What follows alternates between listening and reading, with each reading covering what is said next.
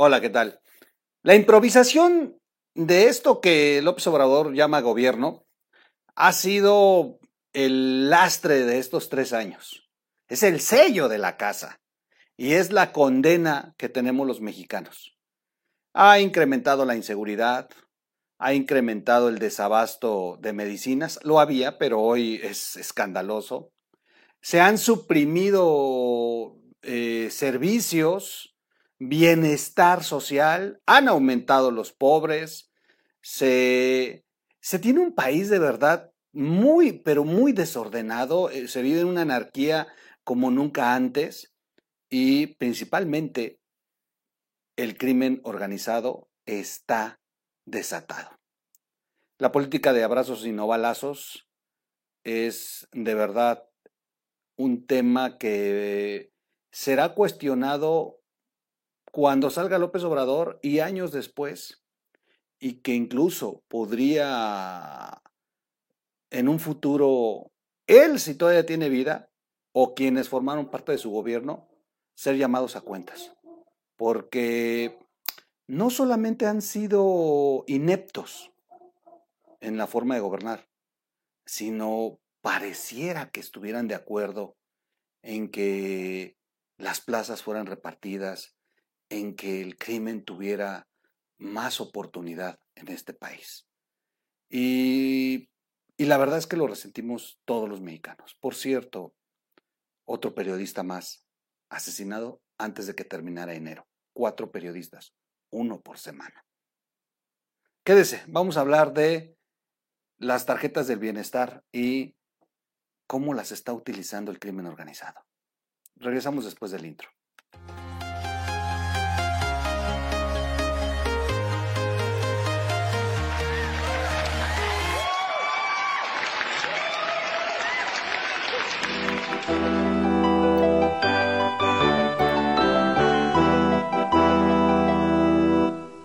Radio. ¿Cómo están amigos? Bienvenidos a la de información digital. Soy su amigo Miguel Quintana el Troll. Ya estamos iniciando con otro video. ¿Qué día es hoy? ¿Qué día es hoy? Primero, ah, primero, primero de febrero, perdón, me perdí. Ah, que mañana son los tamalitos, ¿no? Sí, cierto, mañana comemos tamales. Muy bien, muy bien. Oigan, suscríbanse al canal antes de que comencemos con esta nota. Una nota que ya guardé, guardé, guardé y que de pronto pues se ocultó por el escándalo de las casas de Houston, pero es una nota que de verdad preocupa mucho. Por eso no, que, no quiero que deje, que se quede ahí en el olvido, que se quede aquí dentro de los videos y que los que no, han, eh, no se han enterado pues se puedan enterar. Aún todavía tienen tiempo. En fin, oigan, denle like o dislike si no les gusta, compartan el video, activen la campanita para que, que reciban sus notificaciones. Todas estas cosas nos sirven. ¿Para qué nos sirven? Para que YouTube agarre el video y lo pueda promover y lo pueda ofrecer y podamos llegar a mucho más eh, lugares. A ver, usted ya está convencido, pero hay muchos que no. Y creo que hay que ayudarles a llevarle la luz del conocimiento de la verdad y solamente usted puede hacerlo. A veces me preguntan, ¿cómo podemos ayudar a Troll? Compartan los videos. Todos, donde se haga la crítica y se expongan las verdaderas, eh, la, verdadera situación que vivimos en el país, compártanlos para que pueda llegar más lejos y para que otros puedan eh, saberlo. Pero YouTube, entre más ustedes le den like y lo compartan y todo esto, YouTube nos eh, puede promover y llegamos a más lugares. Recuerden que en este, estos videos del troll no hay donativos, no necesitan ustedes patrocinar mi espacio porque estamos de verdad solidarizándonos con la situación que se vive en el país. Vamos a amarrarnos el cinturón todos. Y de verdad les agradezco, les agradezco mucho eh, cuando antes donaban. Hoy, por el momento, con las monetizaciones que nos dan, suficiente para poder pagarles a los muchachos y pagar el Internet por lo menos ahí vamos saliendo. Ya después, ya, ya cuando exista un proyecto o algo, entonces sí les diré, oigan, hoy sí necesito que me ayuden, hoy sí necesitamos ayudar a esto o a tal persona, como hemos hecho, que luego hago la convocatoria aquí para ayudar a otros. Bueno, vamos a iniciar rápido con este análisis. Eh, la nota empieza en el minuto 4. como luego ponen algunos. Oigan, este tema de las tarjetas de bienestar, que no se pase, que no se pase. Una nota de Carlos Loré de Mola, para variar, para variar, chulada. Y que de pronto la nota de Carlito se quedó completamente oculta porque pues vino el fregadazo de el reportaje de las casas del hijo de AMLO y entonces pues ya no se habló mucho de esto de las tarjetas de bienestar, pero no hay que soltarlo. No hay que soltarlo, se publicó en algunos medios, pero no en todos, no fue masivo. La gente que quiere esconder el dinero encuentra en las tarjetas del bienestar un eficaz mecanismo, dice Carlos Loret. El desorden en el reparto del dinero de los programas sociales del gobierno ha abierto una nueva ventana para las organizaciones criminales. Las tarjetas del bienestar. Sí, esta como esta que tengo acá arriba. Hay más de 10 millones de estas tarjetas en circulación y se reparten con tal facilidad que están fuera del radar de las autoridades bancarias, fiscales y antilavado de dinero. ¿Será a propósito? ¿Será a propósito esta condición?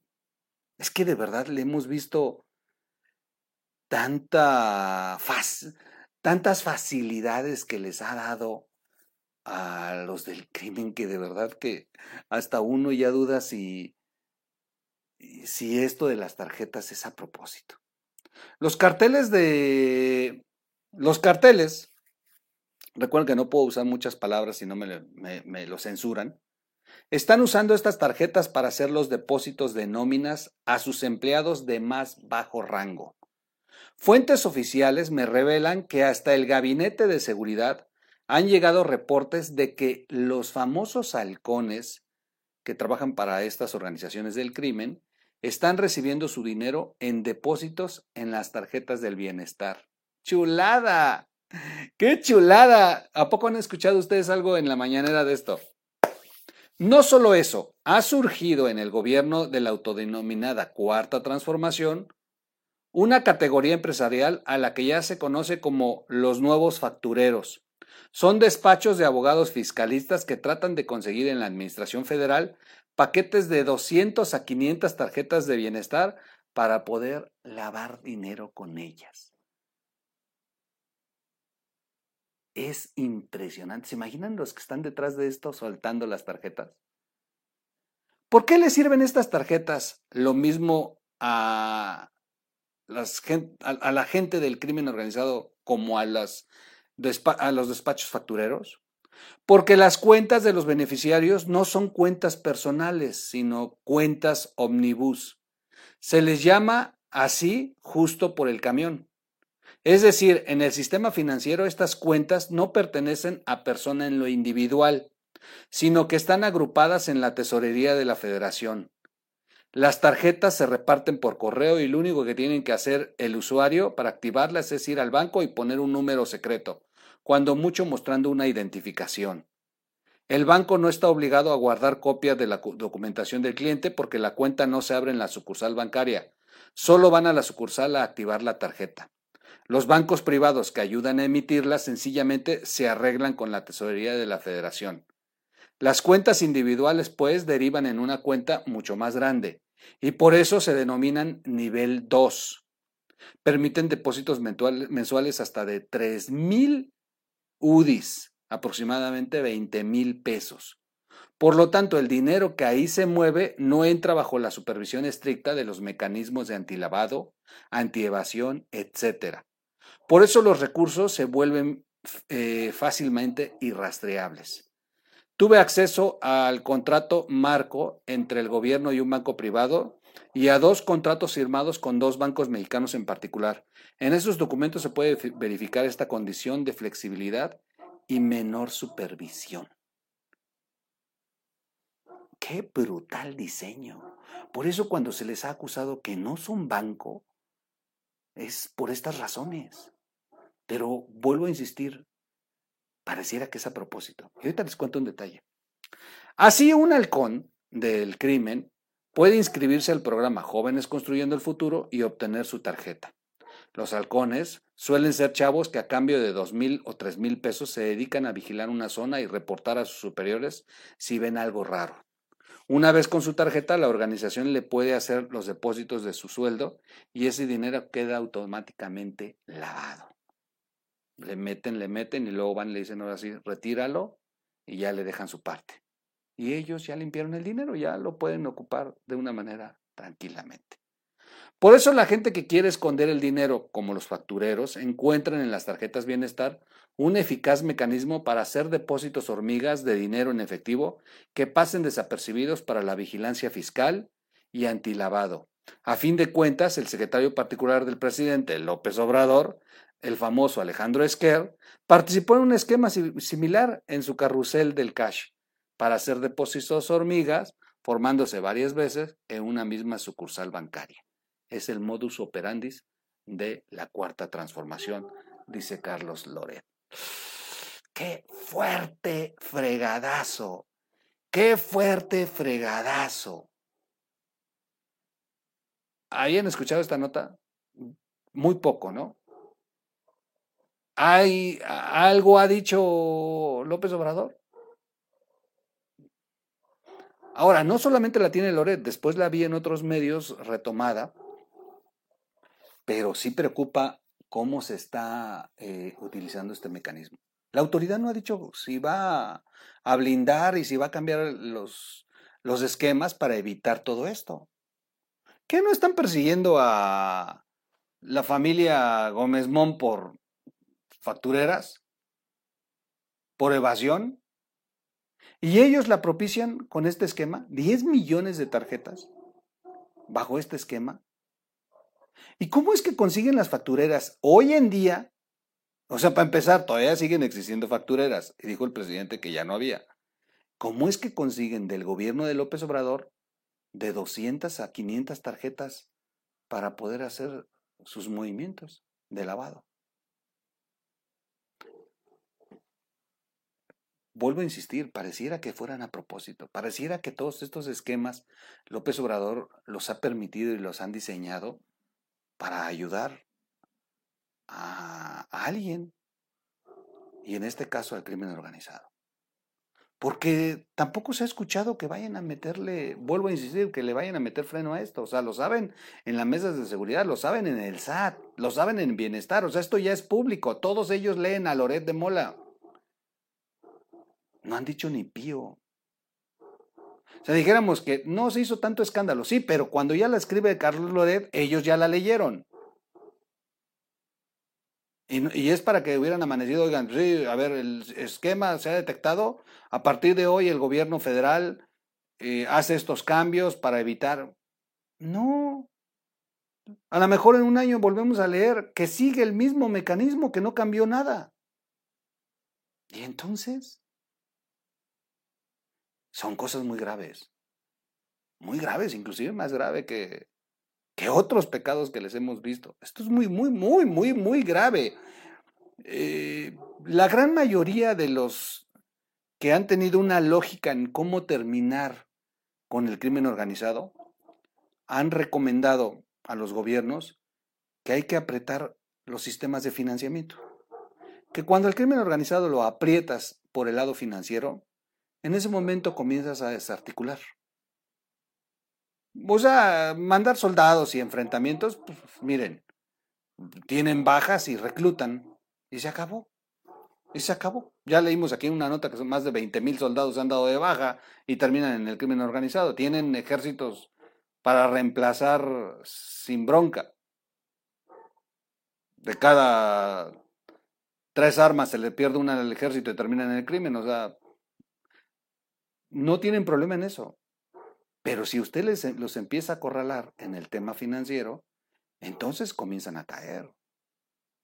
Bueno, Al Capone cayó por los libros contables. esa es, la solución que se ha aplicado en muchos lugares, comenzar a apretar financieramente, cerrarle las, posibilidades de que movilicen su, eh, eh, su dinero. Pero pues así como está esto. Y finalmente, ya para cerrar, ¿Recuerda usted el famoso escándalo de las tarjetas de Peña Nieto? Aquellas que tenían dinero y con eso le pagaban a su estructura de electoral y a los que iban a cuidar casillas y que se armó un relajo por las famosísimas tarjetas estaban involucrados ahí los de Soriana.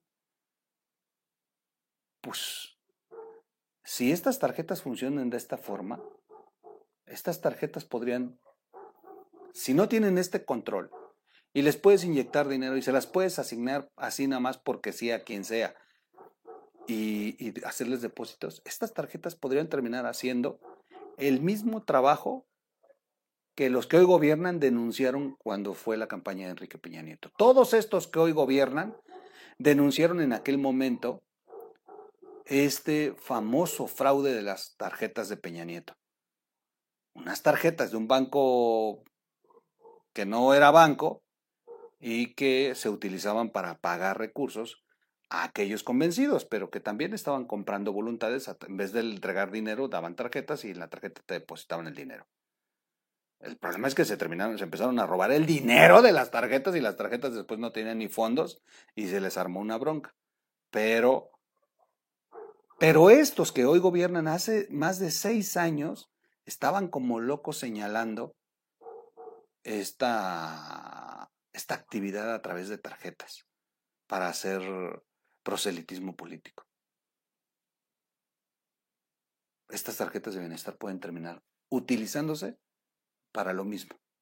Y esto, de verdad, es muy delicado. Yo hasta aquí lo dejo, cuídese mucho, de verdad cuídese mucho, hay mucho COVID, ya Estados Unidos ya le está recomendando a sus ciudadanos no venir, aunque López Obrador diga que en México estamos a toda madre. Yo los veo en un siguiente corte, recuerden compartirnos, darle like, suscribirse y buscarnos en las plataformas de podcasts como eh, como radio. Me quedé pensando. En fin, gracias. Los veo en el siguiente corte. Vámonos.